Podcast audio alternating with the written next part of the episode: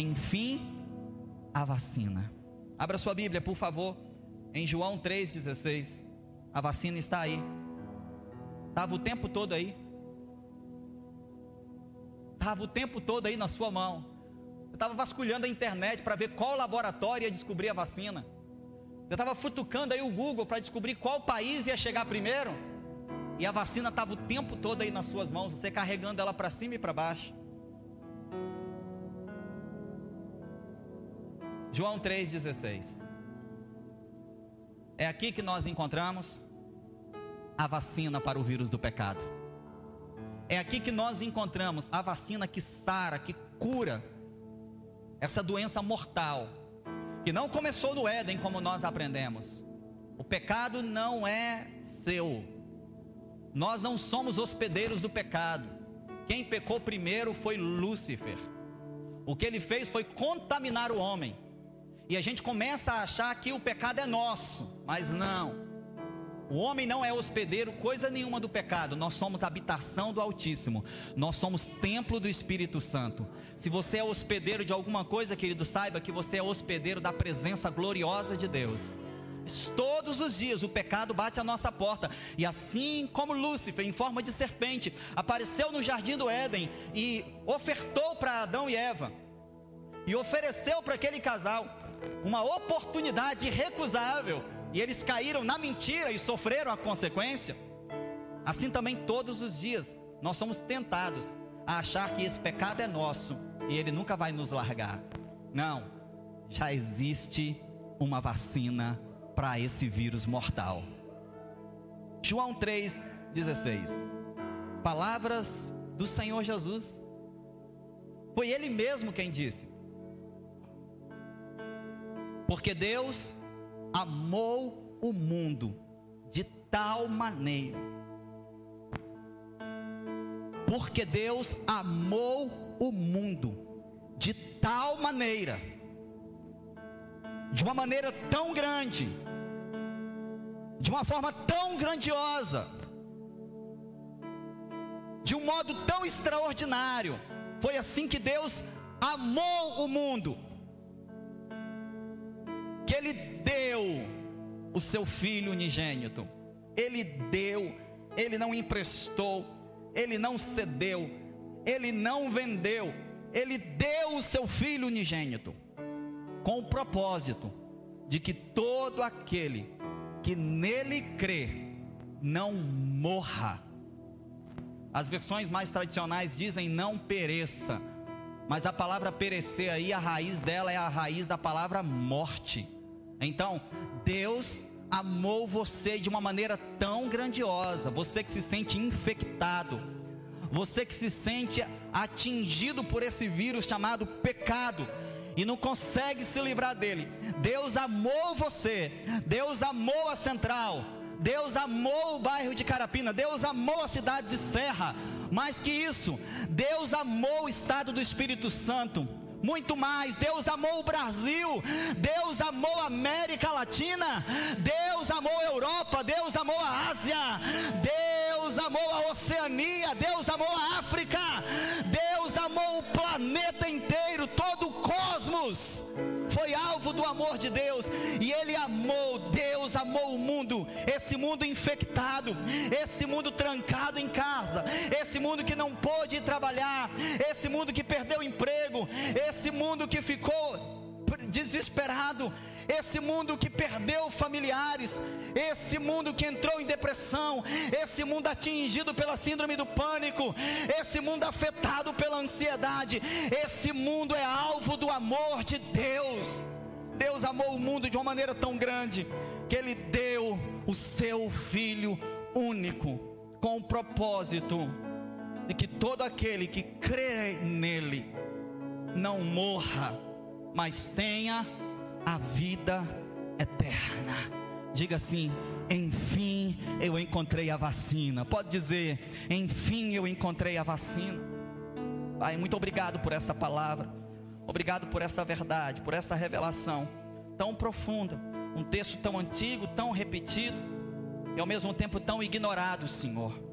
Porque esse texto afirma que o Senhor nos amou O Senhor já nos amou, nós somos amados do Senhor.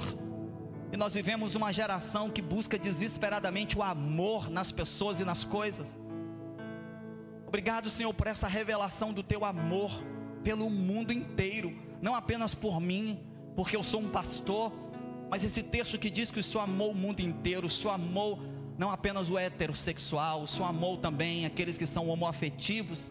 O Senhor não ama apenas aqueles que já têm uma certeza da sua identidade sexual, mas esse texto diz também que o Senhor ama aquele que está em dúvida.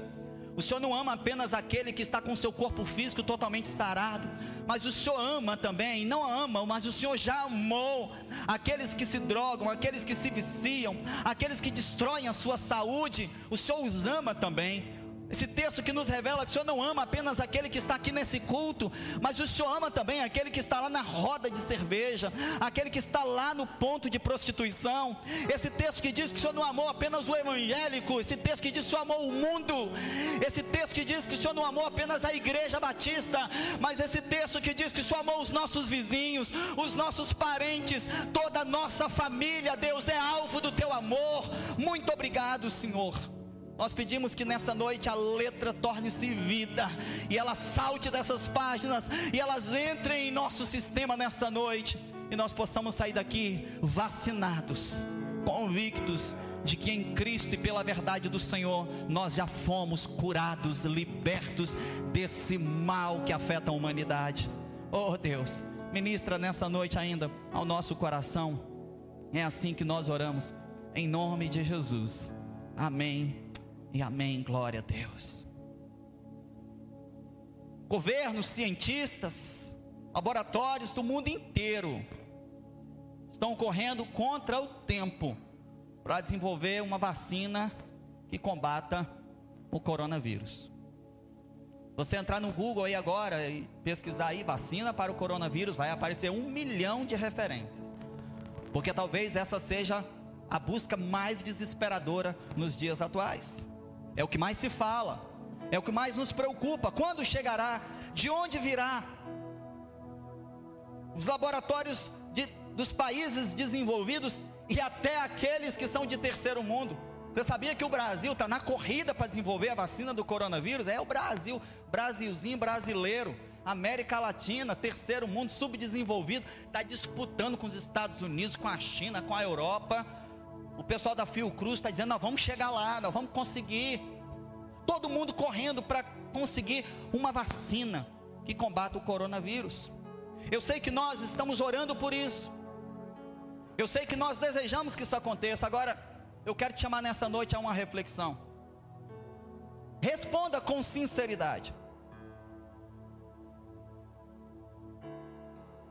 Qual a motivação que você acha que está por trás dessa corrida?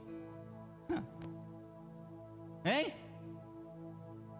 Você acha mesmo que o amor pelas pessoas é a misericórdia pelos que sofrem, que está fazendo os laboratórios, eu não posso citar nome aqui, senão o YouTube bloqueia a gente, mas os laboratórios do mundo inteiro, os governos, os políticos, você acha que é o amor pela humanidade? Você acha que é misericórdia pelas famílias que estão perdendo seus entes queridos? Você acha que é isso que está fazendo todo mundo correr atrás da vacina? Ou são interesses financeiros? Ou são interesses políticos? Ou é o velho jogo sujo do poder? Quem chega primeiro fica mais famoso? Claro que a segunda opção é a que mais se aplica a essa dura e cruel realidade que nós vivemos atualmente. Está todo mundo buscando uma vacina para o coronavírus. E não é por amor e nem por misericórdia. É por dinheiro e é por poder. Estima-se que o laboratório que descobrir a vacina para o coronavírus primeiro lucrará mais do que toda a história da farmacêutica na história da humanidade. Entende agora porque eles estão dia e noite trabalhando, desesperados? Não é o amor, não é a misericórdia, não é compaixão pelos que se perdem Mas quando se trata de combater essa terrível pandemia que nós viemos compartilhando com vocês aqui desde três domingos atrás, que é muito pior do que a Covid-19, Nós já provamos aqui de todas as formas que o pecado é muito pior do que o coronavírus. Que as consequências do pecado são muito piores do que a Covid-19. Você já está convicto disso, não vamos mais gastar tempo com isso. Que nós descobrimos nesse texto, querido, e em tantos outros que a gente poderia citar nessa noite, é que quando se trata de combater a pandemia do pecado, que trouxe morte e destruição à humanidade, a Bíblia nos afirma que foi o amor que motivou a criação dessa vacina. Por que, que nós podemos dizer hoje, enfim, a vacina? Está no começo do versículo 16. Porque Deus amou. Foi o amor, a motivação do coração de Deus para criar essa vacina contra o pecado foi o amor. Então nós podemos fechar essa reflexão, nós podemos concluir essa série de mensagens dizendo que a vacina é o amor. A vacina que você tanto procura é o amor. O remédio que você tanto busca por aí é o amor. A solução para todos os problemas da humanidade é o amor. Ou você não acha que a fome existe por falta de amor? Ou você discorda de mim que os casamentos estão em frangalhos pela ausência do amor? Você concorda comigo que as piores crises e os maiores dramas não tem a ver com o coronavírus? Você concorda comigo que o maior estrago na humanidade é pela falta do amor. Por que, que uma igreja entra em crise? Alguém lá parou de amar. Por que, que uma família entra em colapso, gente? Alguém lá parou de amar. Por que, que um relacionamento se deteriora? Fala para mim, tem a ver com coronavírus isso, gente? Tem a ver com hepatite? Fala, fala a verdade. Tem a ver com rubéola? Tem a ver com catapora isso? Por que, que um relacionamento se deteriora? Em algum momento alguém parou de amar. Se não parou de amar, parou no mínimo de expressar o amor que sente. A falta do amor, a falta dessa dose diária, o não tomar essa vacina todo dia, é que estragou a humanidade. O não se vacinar diariamente, com essa vacina chamada amor, é que estragou a família, é que destruiu os casamentos, é que detona os relacionamentos, é que traz intriga para dentro da igreja, é a falta do amor que traz contenda para dentro da célula, é a falta do amor que faz dois amigos se afastarem. Mas hoje nós vamos entender que não, não adianta você chegar na, no posto de saúde e tomar um, uma vacina qualquer achando que vai combater o coronavírus. Tem que ser uma vacina específica, com um anticorpo específico. Assim também, querido, olha para mim. O amor que vai curar o mundo não é um amor qualquer, não é um amor platônico, não é um amor romântico, não tem a ver com amor de novela nem de Hollywood não tem a ver com meio coraçãozinho pendurado no, no cordão, dizendo metade minha e metade dele.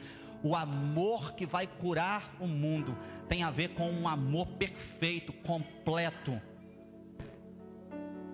Deus amou, e não foi um amor romântico. Que tipo é o amor de Deus? E a gente precisa pensar nisso, sabe por quê? A gente percebe que esse vazio de amor tão grande nas pessoas, inclusive dentro da comunidade cristã, me parece que foi criando um evangelho romântico. Me parece que foi criando uma, uma relação quase, quase que nupcial com Jesus. A gente vai chamando ele de amor, a gente vai chamando ele de querido, de noivo. É maravilhoso isso. Nós só não podemos esquecer que esse mesmo amor, querido e noivo, é Senhor absoluto de todas as coisas. Então, nessa criação desse evangelho romântico, nós fomos também romantizando o amor de Deus por nós. Não tem problema chamar Deus de paizinho, querido. O problema é você achar que paizinho é aquele que passa a mão na sua cabeça quando você erra. Não tem problema você chamar Deus ou Jesus de amor. O problema é você achar que amor é aceitar tudo de qualquer maneira. Então não tem problema você entender a realidade de que o relacionamento com Deus, com Jesus, tem que ser mesmo na base da intimidade, como Maria sentada aos pés dele. Mas nós também precisamos ter algo em nossa consciência: o amor, que é a vacina que vai curar o mundo, que cura relacionamentos destraçados, destroçados, o amor que cura casamento dividido, o amor que cura família destruída, o amor que cura igreja atacada, o amor que cura uma sociedade doente. Não é um amor qualquer, é um amor específico, é uma vacina específica que nós precisamos tomar. Ela já existe, a questão não é descobrir onde ela está, a questão, ela já existe. Deus já amou o mundo. E essa é a vacina. Agora, que tipo de amor é esse? Vamos ver? Nesse texto de João 3,16. E também lá em Efésios, você não precisa abrir os textos, não. Se você quiser anotar, especialmente você que ministra na célula, né, quiser anotar, ir anotando os textos, tudo bem.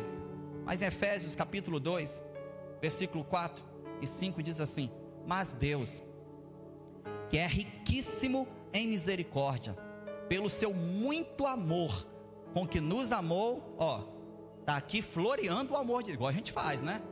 E aí, seu namorado, não, meu namorado me ama, meu namorado é apaixonado por mim. Semana passada mandou uma cesta de, de chocolate, nem era meu aniversário. Semana retrasada mandou, mandou uma carta para mim, a moda antiga. Mandou pelo correio. É, ele me ama. É o que Paulo está fazendo aqui, dando uma floreada no amor de Deus, né? Efésios 2, versículo 4. Olha, mas Deus, que é riquíssimo em misericórdia, pelo seu muito amor com que nos amou, estando nós ainda mortos em nossos delitos ou em nossos pecados, nos vivificou juntamente com Cristo, e é pela graça que nós somos salvos. Se a gente pegar esse texto de Efésios 2 e linkar ele com João 3,16, em que Jesus disse: Deus amou o mundo de uma maneira tão grande que deu o seu filho, sabe o que nós descobrimos? O amor de Deus é um amor doador. Existe uma frase de Bill Hybels no livro Axiomas em que ele diz: Não existe amor sem serviço, e não existe serviço sem sacrifício. Eu trocaria a palavra serviço por entrega. Então nós compreendemos que não existe amor sem entrega. Sabe qual é o problema? O mundo vive um amor romântico, platônico, hollywoodiano, que é belo nas redes sociais, mas não tem nada de efetivo, porque ninguém quer doar nada. Nós vivemos a geração do venha a nós, o vosso reino que é bom, não.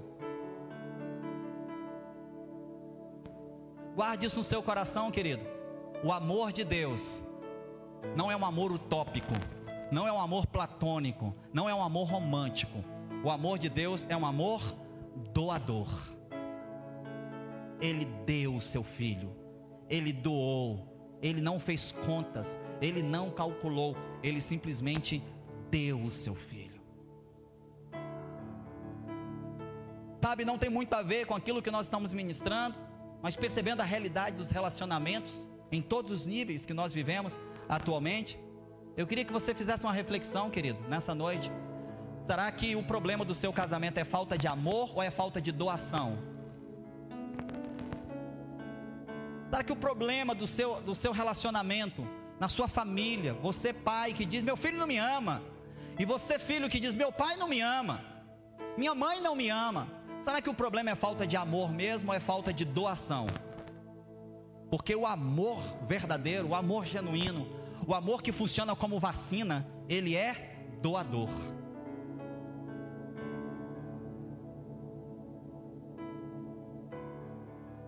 Deus ele não simplesmente escreveu uma placa bonita e pendurou na montanha mais alta que existe no planeta. Eu amo vocês. Não. Ele deu o seu filho para morrer em nosso lugar. Deus não mandou apenas publicar no Facebook algo bonito com uma frase de efeito e uma foto bacana de vocês dois juntos. Deus ele deu algo como prova do amor. Talvez você, líder, que cobra tanto uma obediência, um respeito, uma consideração dos seus liderados, ainda não percebeu que no seu relacionamento com ele, talvez está faltando doação. E você, liderado, que reclama tanto do seu líder, talvez você ainda não percebeu que na sua relação com o seu líder também falta doação. Eu sempre digo que o melhor presente que você pode dar para mim no dia do meu aniversário, não é eu te amo, pastor é trazer uma cesta cheia de frutos, dizendo, pastor, o que o senhor me ensinou eu fiz. Eu tenho, eu, eu tenho, os irmãos sabem, uma séria dificuldade com homenagens. Mas não é porque eu não gosto de ser homenageado, não, gente. É porque eu fico pensando que enquanto a gente gasta tempo em fazer um cartaz, enquanto a gente gasta tempo em mandar uma carta, que tudo é bacana, nós poderíamos fazer aquilo que Jesus estava dizendo. Você me ama? Você me ama, Pedro? Então, por favor, Pedro, traga uma caixa de chocolate para mim no dia do meu aniversário. Foi isso que Jesus disse? Você me ama, Pedro? Então, por favor, faça uma festa surpresa que eu vou amar também. Uh -uh. Pedro, você me ama mesmo? Então, por favor, apacente as minhas ovelhas. Prova de amor, prova de doação. O que Jesus estava dizendo ali para Pedro naquele instante é: você é capaz de se doar por eles, como eu me doei por vocês. Você é capaz de fazer por essa pessoa que você está dizendo em letras garrafais que ama, você está disposto a fazer algo que simbolize doação. Você está entregando algo para essa pessoa que você tanto diz que ama. Querido, isso é vacina para um mundo que está sonhando, talvez, com um amor romântico, platônico e hollywoodiano. O simples doar-se é cura para qualquer enfermidade. Você está doando o seu tempo às pessoas? Isso é prova de amor. Você está doando os seus ouvidos a alguém que precisa simplesmente falar? Isso é prova de amor. Você está doando os seus ombros para alguém que precisa simplesmente chorar? Isso é prova de amor, gente. Vai anotando aí, por favor, faça um checklist. Porque se você não marcar nada disso, desculpa, não tem vacina é história, é conversa. E nós não estamos aqui para tomar uma dose de coisa qualquer e ir embora para casa achando que estamos curados. Não, se existe uma vacina específica, é ela que nós iremos tomar. Se existe um amor que é doador e é esse amor que cura, então é ele que nós vamos nos apropriar. O amor de Deus pela humanidade não pediu nada, apenas deu. Deus amou tanto o mundo que deu o seu filho. Prova de amor verdadeiro, doação. Segunda característica do amor de Deus. Jeremias 31, 3.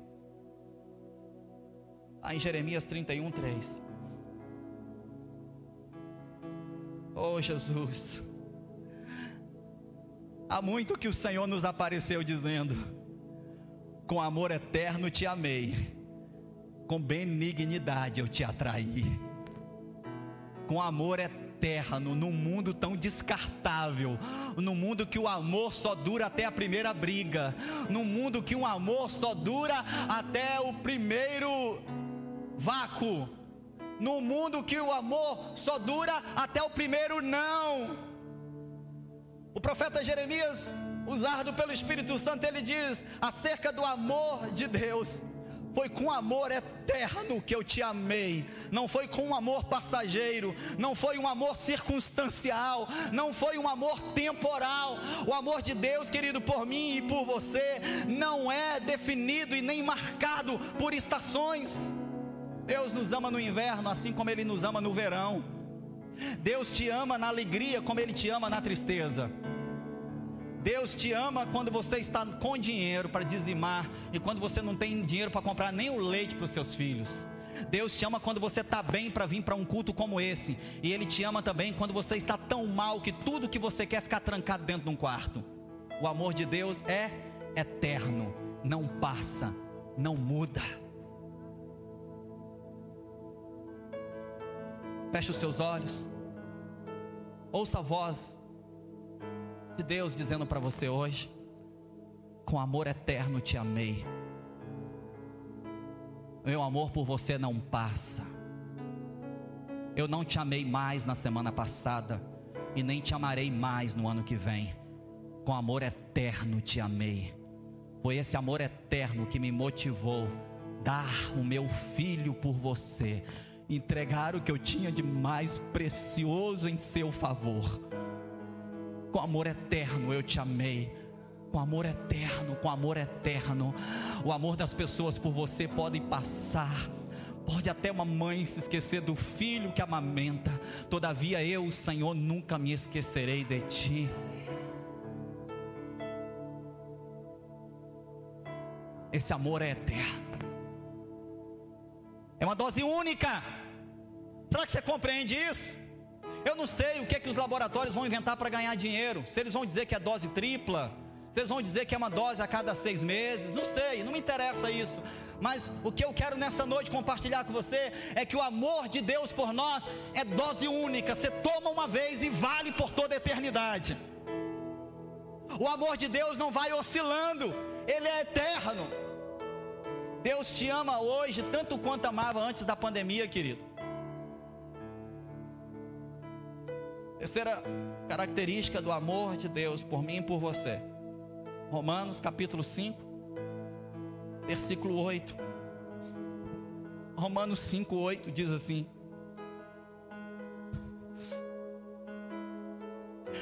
Deus prova o seu amor para conosco. Cristo morreu por nós, sendo nós os mais terríveis pecadores.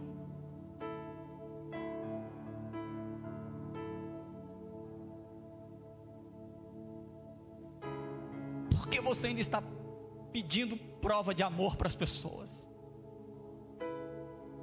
Por favor, você que está aqui presencialmente, olhe para aquela cruz. Essa é a maior prova de amor que você poderia ter recebido, querido.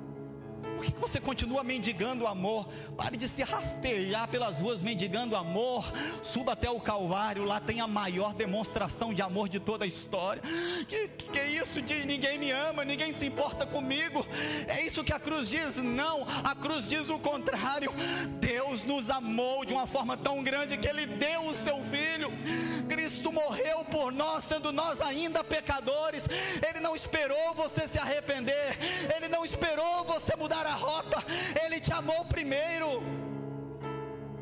Ele não impôs condições, olha, muda isso, muda aquilo, muda aquilo outro. Eu falei aqui na primeira ministração, Jesus disse: Eu sou o caminho. A igreja vem e diz assim: Não, mas nós somos o pedágio.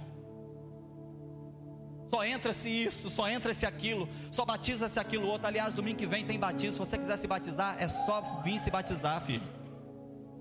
Ah, pastor, mas não tem isso, não tem aquilo, não tem aquilo. Me prova na Bíblia que tem isso, isso e aquilo outro e eu faço. Agora não me vem com essa história, não, porque lá na igreja que eu era, passava por essa sala, passava por aquela outra, passava por não sei o. Não me vem com essa história, não, querido. Deus não impõe condições a igreja que vai impondo condições, esse senso de autopreservação que mata a gente, esse senso de autoproteção, esse, essa tendência de controlar as coisas, é que faz com que a igreja tenha se afastado cada vez mais das pessoas que Deus ama. Então, domingo que vem tem batismo. Você quer se batizar? Pode vir. Vem com a roupa por baixo, vamos te dar uma camisa, você veste ela, batiza e tudo certo. Pastor, mas é só assim. Calma. Depois você vai ser discipulado. É aí que o pau quebra.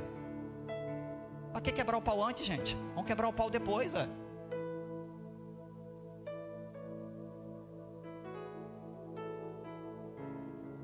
Será que você está entendendo que, que Jesus não impôs condições nenhuma? Você está entendendo que Jesus não chegou para mim e disse: Marcelino, se você fizer isso, eu morro na cruz por você. Marcelino, se você me der aquilo, eu morro na cruz por você. Marcelino, se você me prometer essa lista que eu estou te dando aqui, se dessa lista de 10 você cumprir pelo menos 5, eu vou e morro naquela cruz por você. Quando é que Jesus fez isso? Nunca, e ele nunca fará. Deus amou o mundo de uma maneira tão grande que ele deu o seu filho por amor, e não foi um amor qualquer, foi um amor que não impõe condições. Deixa eu te falar, um amor que está envenenando, adoecendo o mundo, é um amor cheio de condições. Eu te amo, sim. Isso está matando o mundo, isso está adoecendo a família, está acabando com a igreja, está destruindo os relacionamentos. Eu te dou se você me der algo em troca, eu te abraço se você me abraçar. Não tem essa, não, querido. Jesus olha para o aleijado sem braço nenhum, vai lá e abraça ele. É uma metáfora que eu estou usando, sem entender que Jesus não espera abraço de volta. Jesus olha para o mudo e grita: Eu te amo. E ele não está esperando que o mudo repita: Eu te amo também. Ele sabe que é mudo, ele conhece o seu coração, ele sabe das suas limitações, ele decidiu amar você assim mesmo. Ele conhece a sua realidade, ele sabe da sua história. Ele estava lá naquela noite sombria, ele estava lá naquela rua quando você sofreu aquele assalto, ele estava lá no seu quarto quando você foi abusada, ele estava dentro da sua casa quando você viu seu pai espancar a sua mãe. Ele estava lá e ele não espera que você dê nada em troca por causa dessas coisas. Ele apenas decidiu amar você, ferido, machucado, todo lambuzado. É assim que ele nos amou, de uma forma incondicional. Eu quero encorajar você, querido, a tomar essa vacina. A tomar essa vacina do amor incondicional. E se possível for, não apenas tome essa vacina. Porque o grande desafio dessa série de mensagens é você sair daqui imunizado para imunizar o mundo. É você sair daqui vacinado para vacinar o mundo então, eu, eu encorajo você a sair daqui hoje decidindo amar de forma incondicional. Não é amar se, é amar ainda que. Não é amar se, é amar apesar de. Ah, pastor, mas que mundo que o senhor vem? O mundo da Bíblia.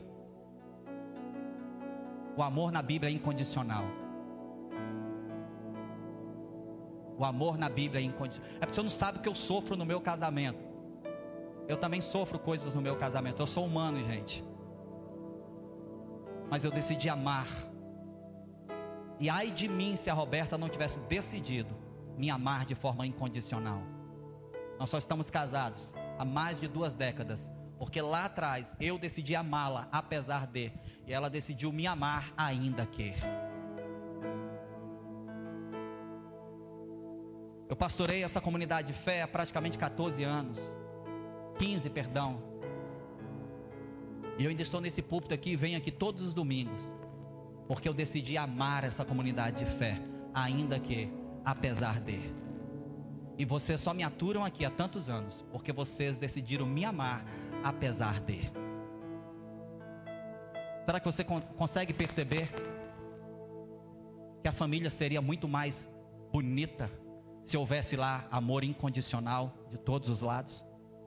Você consegue compreender que nas relações do trabalho você teria muito mais paz se as pessoas decidissem se amar apesar de das diferenças? Guarde isso no seu coração nessa noite. Qualquer condição que o homem imponha para que você venha a Jesus, não pode esconder a verdade de que Ele abriu um novo e vivo caminho para você passar. O véu do templo se rasgou. Hoje eu e você, sóbrios ou bêbados, curados ou enfermos, temos livre acesso à sala do trono. 1 João capítulo 4, versículo 9. 1 João capítulo 4, versículo 9 diz assim: Nisto se manifestou o amor de Deus para conosco. Nisto se manifestou o amor de Deus para conosco, em que Deus enviou o seu Filho unigênito ao mundo, para que por meio dele vivamos. Sabe que esse texto me ensina que o amor de Deus não é um amor ocasional e nem casual, é um amor intencional. tinha uma intenção clara. O amor de Deus tinha um alvo específico: o coração do homem. O amor de Deus tinha um alvo direto: a humanidade infectada pela pandemia do pecado. Deus não enviou Jesus ao mundo porque as coisas lá no céu não estavam bem com o pecado aqui embaixo. Aliás, querido, você pecando ou não, o céu continua santo e perfeito. Deus não tem problema nenhum com o nosso pecado. O céu não muda para melhor ou para pior se você peca mais ou peca menos. Os anjos não cantam mais se você pecar menos e cantam menos se você pecar mais. O céu não é afetado pelo nosso pecado. A Bíblia diz que Deus está sentado no alto e sublime trono. Significa que Ele é incapaz de ser afetado pelo pecado da humanidade. Ele é santo. O nosso pecado não afeta a santidade de Deus. Ou seja, Deus não enviou o seu filho ao mundo, ele não nos amou porque o céu não estava bem. Porque depois, como me pecou, as coisas lá em cima se embaralharam. Sabe como é? A terra não ficou a mesma, aquele rio ali não é mais o mesmo. Poxa, aquele mar que eu queria ir lá, ó, mudou. Poxa, botamos os continentes tudo juntinho. Olha o que, que o pecado fez, espalhou tudo. Agora a América está de um lado, a África está do outro. Bagunçaram tudo lá embaixo. Deixa eu dar um jeito nisso. Uh -uh. Nada disso, nada disso foi razão para Deus nos amar. A Bíblia diz aqui que ele tinha uma intenção clara ao nos amar. O apóstolo João diz que por meio dele, nós que estávamos mortos, poderíamos viver. Viver. Eu disse que um dos males do mundo atual é a falta do amor. E talvez você discorde e diga: Não, mas é, não está entendendo. Eu amo. O problema, querido, nem sempre é a falta do amor. O problema é a intenção que está por trás do amor. A questão toda é qual a intenção que está por trás dessa manifestação de amor. Olha aqui. Desculpa, eu, eu tenho que te dizer isso. Nós estamos no meio de uma pandemia. Ou a gente melhora ou a gente piora de vez. Mas eu quero te levar a um extremo de reflexão nessa noite. Quando você expressa amor pelo seu cônjuge, tem a ver com ele ficar bem ou você ficar bem?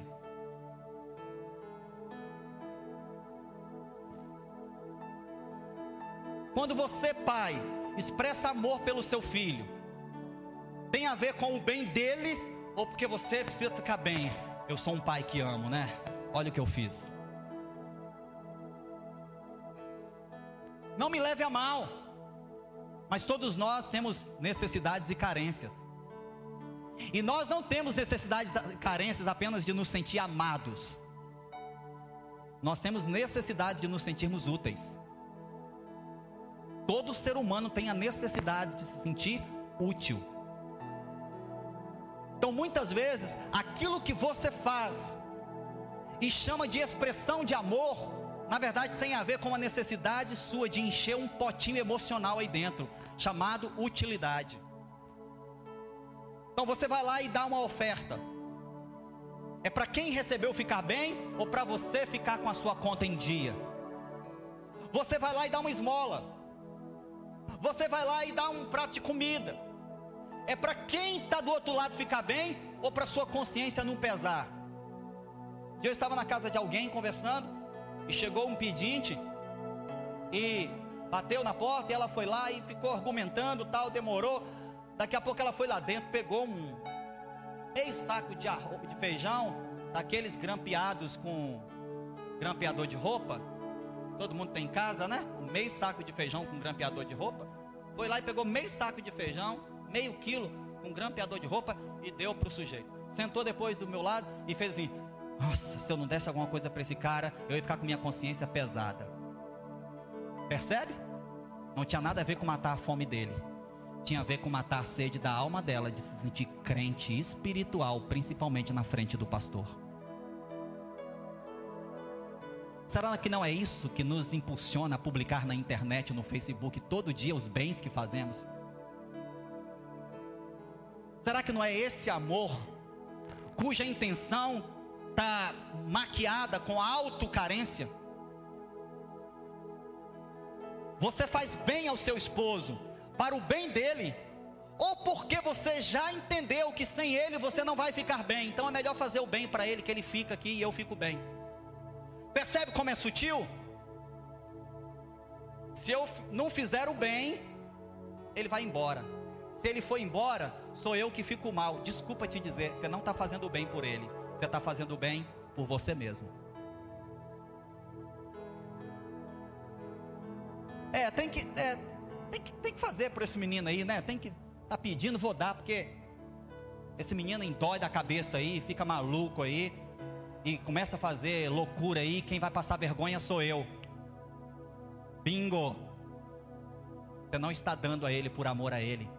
Você já está dando com a intenção de manter um terreno saudável para você não ficar mal. É, né? Já que me ligou e pediu para eu ir lá visitar, vou visitar, né? Porque não pega bem um pastor receber uma solicitação de visita e não ir, né? Deixa eu ir. Bingo. Não fiz por ele. Fiz para preservar meu posto de trabalho.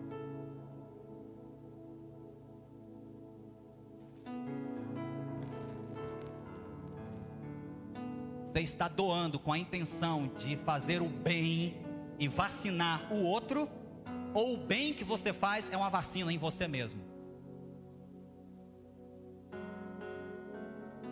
Uau! Pastor, eu nunca pensei nisso. É, a gente não pensa, a gente vai fazendo. E na loucura de fazer, a gente acha que está abafando. E aí a gente perde do mesmo jeito e diz: Eu amei tanto! Amor por você. Eu fiz tanto por ele. Mentira. Autopreservação. Eu visitei, eu orei, eu aconselhei. Não foi por ele. Foi para salvar seu ministério. Perdeu do mesmo jeito.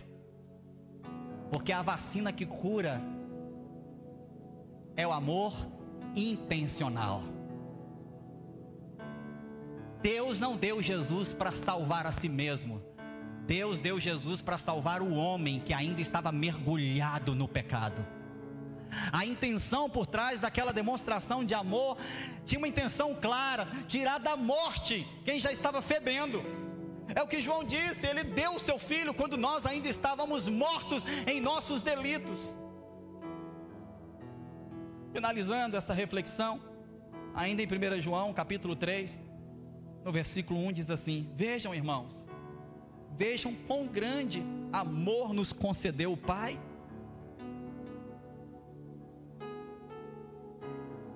Veja que grande amor nos concedeu o Pai. Amor que nos concede o privilégio, a honra de sermos chamados filhos de Deus. E somos me... João ainda afirma, e somos mesmo seus filhos. Não é conversa, não é jargão evangeliquez, não é frasezinha de efeito de música da Lumelpídio, não, gente. De fato, nós somos filhos de Deus, amados do Pai. O amor dele incondicional, o amor dele eterno, o amor dele doador, um amor acolhedor nos vacinou. O amor de Deus é um amor acolhedor. Quando João diz: Veja com que grande amor ele nos amou, de modo que agora nós somos feitos seus filhos. Ele está falando de um amor acolhedor, um amor que recebe o forasteiro como filho.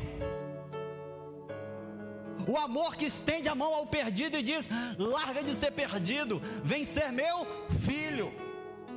O amor que dá a mão ao rejeitado e diz: larga de ser rejeitada, venha ser minha filha. O amor que dá a mão ao moribundo, ao sujo, ao excluído socialmente. Um amor que estende a mão e acolhe e diz: Venha, venha ser o meu filho. Como na parábola do filho pródigo, em que o mais novo volta estraçalhado, destruído, gastou tudo que o pai tinha dado a ele, mas como o amor do pai era incondicional, nada foi exigido em troca.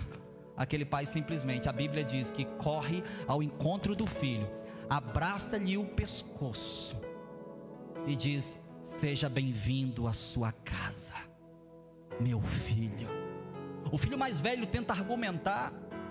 E ele diz: ah, ah, do mesmo jeito que você que ficou é filho, ele que foi também é.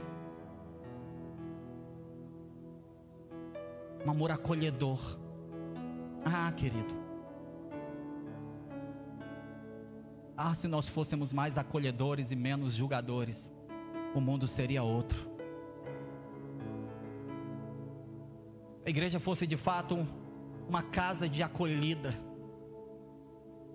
e não uma casa de julgamento, o mundo estaria muito diferente. Se a sua célula fosse de fato acolhedora, não uma panela fechada.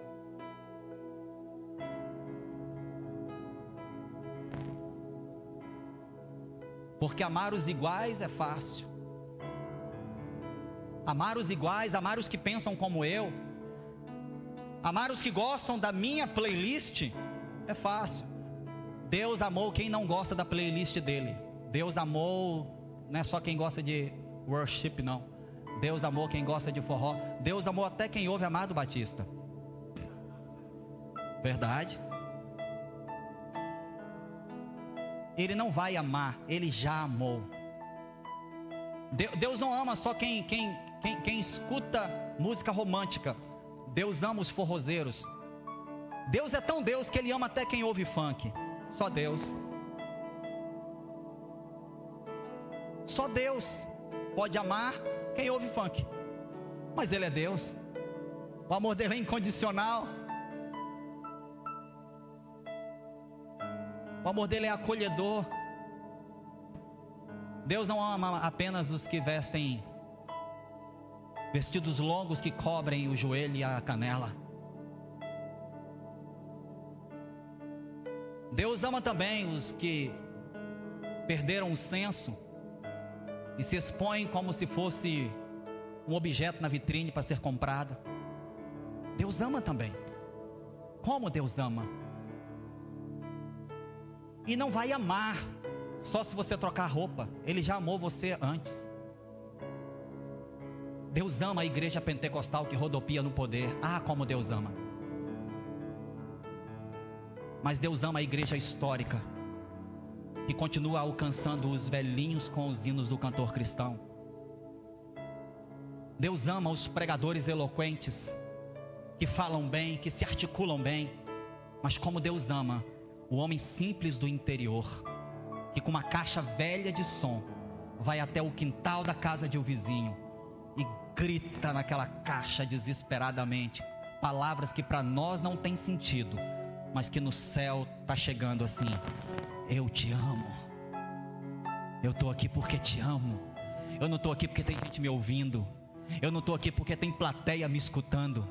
Eu não estou aqui porque o som tem fader, tem reverber e tem crossfader. Eu estou aqui porque eu te amo, Senhor. Eu não estou aqui porque tem uma banda me acompanhando. Eu estou aqui sozinho, no meio desse matagal. E eu te amo, Senhor. Deus ama os que oram em voz alta e Deus os que apenas choram em silêncio.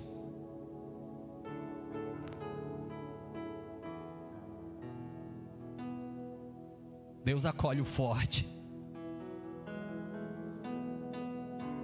mas Ele acolhe o fraco também.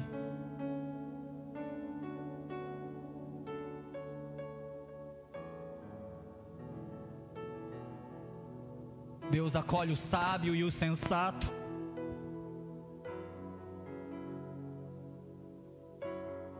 Mas na fila dessa vacina, cabe também os tolos,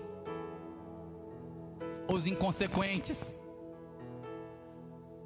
Deus ama os que já tomaram decisões certas, mas Deus ama também aqueles que têm feito escolhas erradas na vida.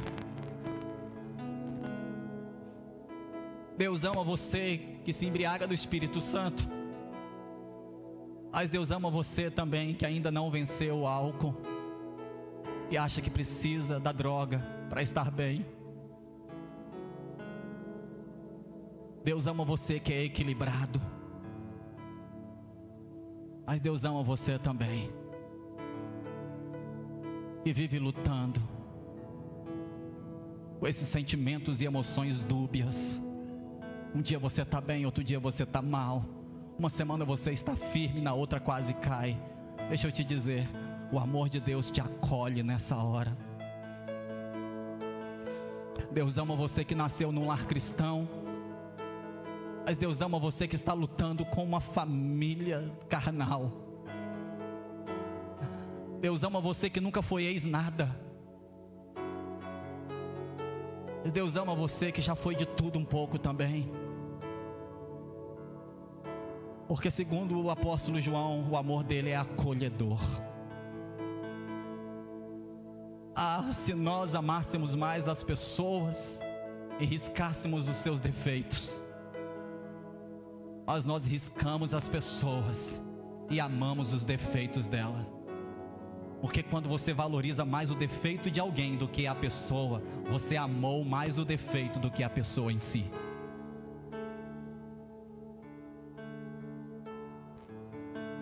E finalmente, o livro de Romanos, capítulo 8.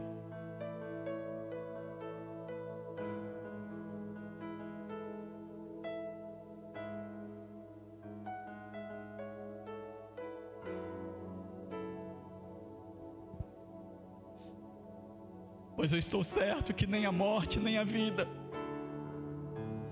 nem anjos, nem principados, nem potestades, nem o presente e nem o porvir, nem a altura e nem a profundidade, nem alguma outra criatura nos poderá separar do amor de Deus que está em Cristo Jesus, nosso Senhor. Esse amor é invencível. O amor de Deus por nós é invencível, nada pode deter o amor de Deus.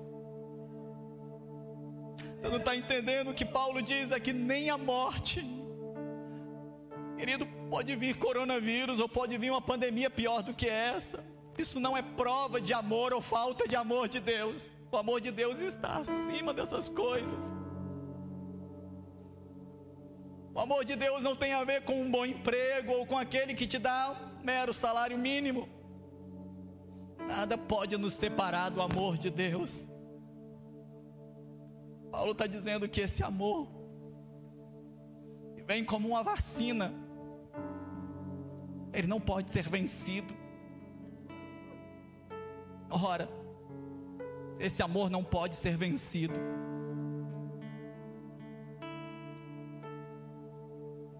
Então nós temos que sair, nós temos que sair dessa vida dúbia, de um dia me sentir amado e outro dia não, porque aqui diz que no dia que eu estou morto, a morte não me separa do amor de Deus. No dia que eu estou vivo, a vida também não pode me separar do amor de Deus.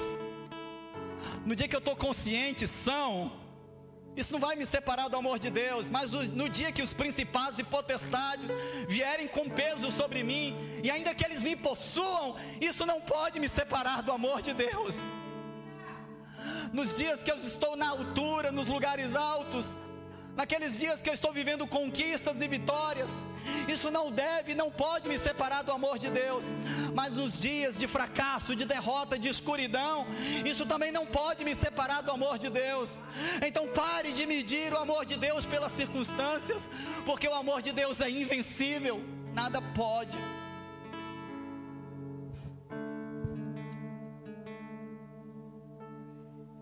Pedro tentou parar o amor de Jesus.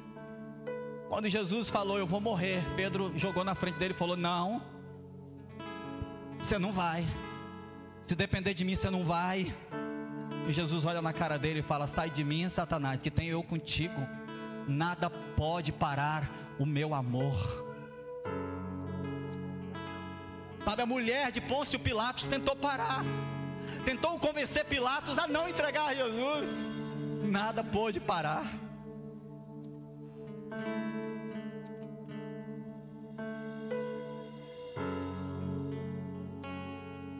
Amor de Jesus é invencível.